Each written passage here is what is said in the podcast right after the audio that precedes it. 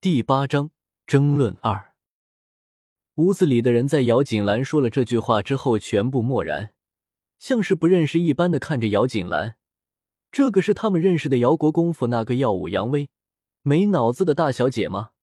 平时可是对杜氏母女相信的不得了，无论别人说什么都不会相信的人。结果上一刻嘴里说着相信他们母女，可是下一刻就在说要找大夫来验证清白。林氏母女可不认为杜氏母女真的会有那么的清白，季氏母女真的会对原配留下的嫡女有那么的真心真意，打个包票，林氏都不会相信的。不过今天的姚锦兰还真的出乎人的意料呀！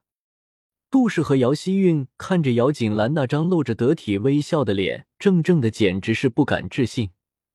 姚锦兰那个贱丫头说了什么？居然要找大夫来看看？杜氏看着姚锦兰，心里不屑。就算姚锦兰今天聪明了一回，又怎么样？他不信那个大夫还敢真的说有什么问题。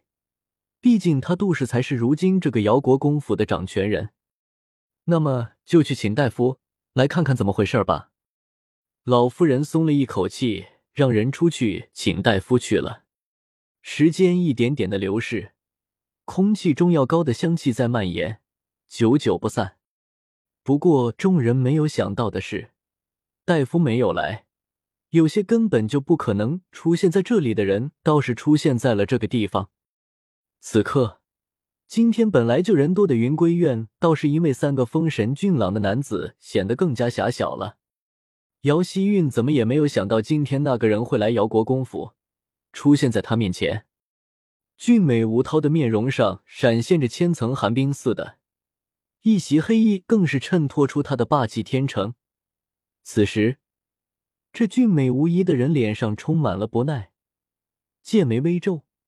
当他一双黑若点漆的眸子看着你的时候，你会觉得炎炎夏季立刻就转换到了寒冬。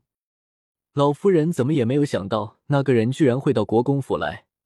争论过后，立刻就有些受宠若惊的感觉，连忙站起来，对着下面的人说着。老妇人没有想到，今天世子竟然会光临寒舍，真是令老妇人受宠惊。祖母，孙儿外出遇见来看望姐姐的表哥，所以就将他们给带过来了。姚景句看着老妇人那个样子，于是解释着为什么陆离他们会出现在这里的原因。老夫人安好，因为前几日锦兰表妹撞伤，我们今日过来是奉祖母的命过来探望锦兰表妹。陆离笑盈盈的看着老妇人，随后转头看着姚锦兰，不知道锦兰表妹的伤怎么样了？还好，应该要痊愈了吧？姚锦兰对上陆离的眼睛，有些不太肯定的说着。因为前世的性格，他只知道外祖母倒是对他很关心的，至于表哥些什么的，倒是没有什么接触。不过这个时候，希望这个表哥会有用一些的。因为记忆里这个表哥还是会医术的，希望他可以听懂自己的话才是。老夫人听到姚锦兰的话，有些皱眉。有些事情她可不想要外人知道，毕竟家丑不可外扬呀。应该，果然，陆离没有辜负姚锦兰的期待。这个伤好就是好了，还有应该这一说法吗？这，姚锦兰表示这个问题自己不只要要怎么回答。于是只好低下头吧，表示沉默。废话完了吗？就在众人遐想中，一个冰冷且夹杂着不耐烦的声音传来。俊美公子到进来就说了一句话，可就是一句话，就让所有人都无语了，不知道该怎么接着说。姚锦兰不由得感叹：这个平南王世子果然不一般呀，人家是一出手天下无敌，他就连一张嘴也是众人无语呀。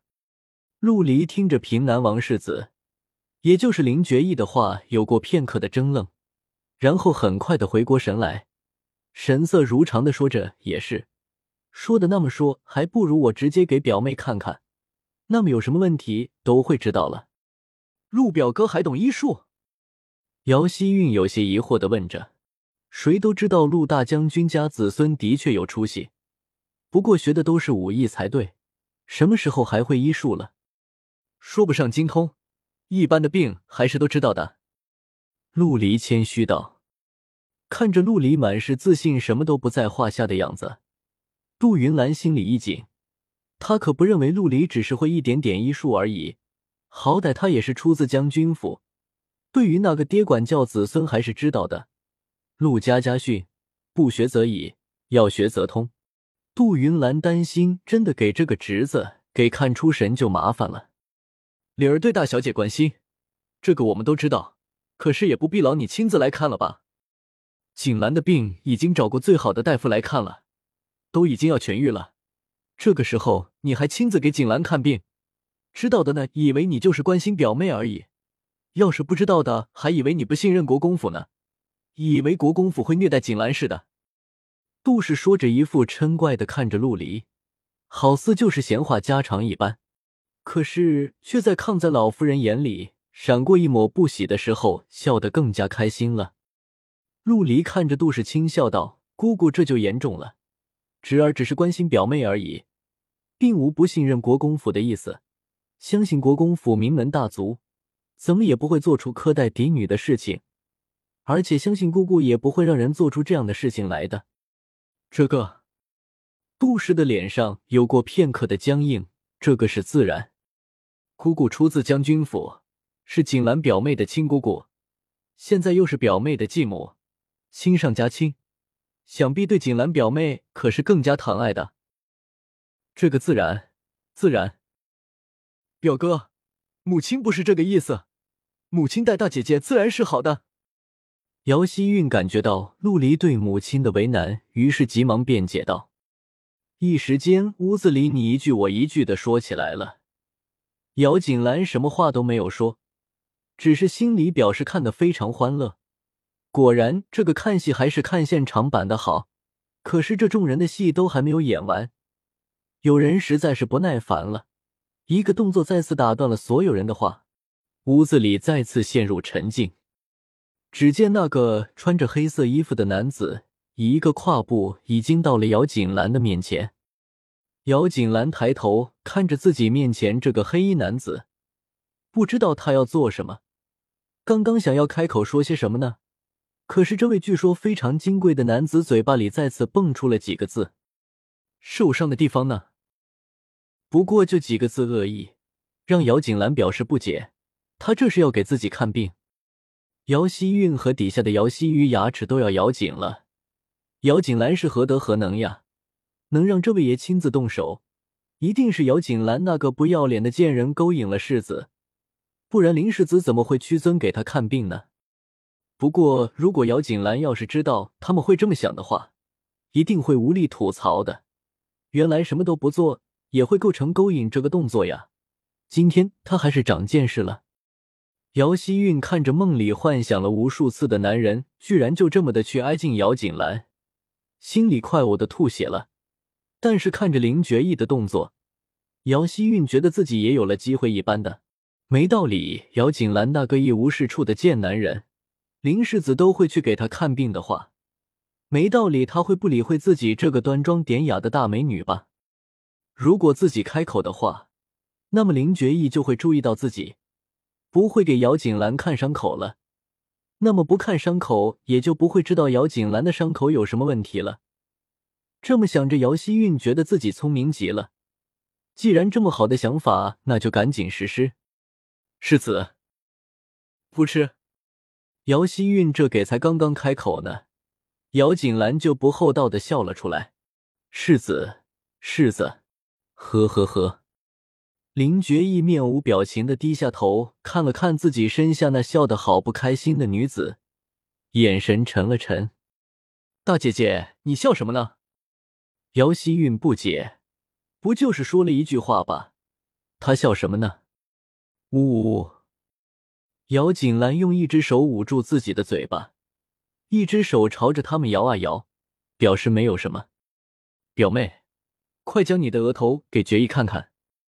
陆离虽然没有看过姚锦兰，不过对于他伤到了那里还是知道一些的。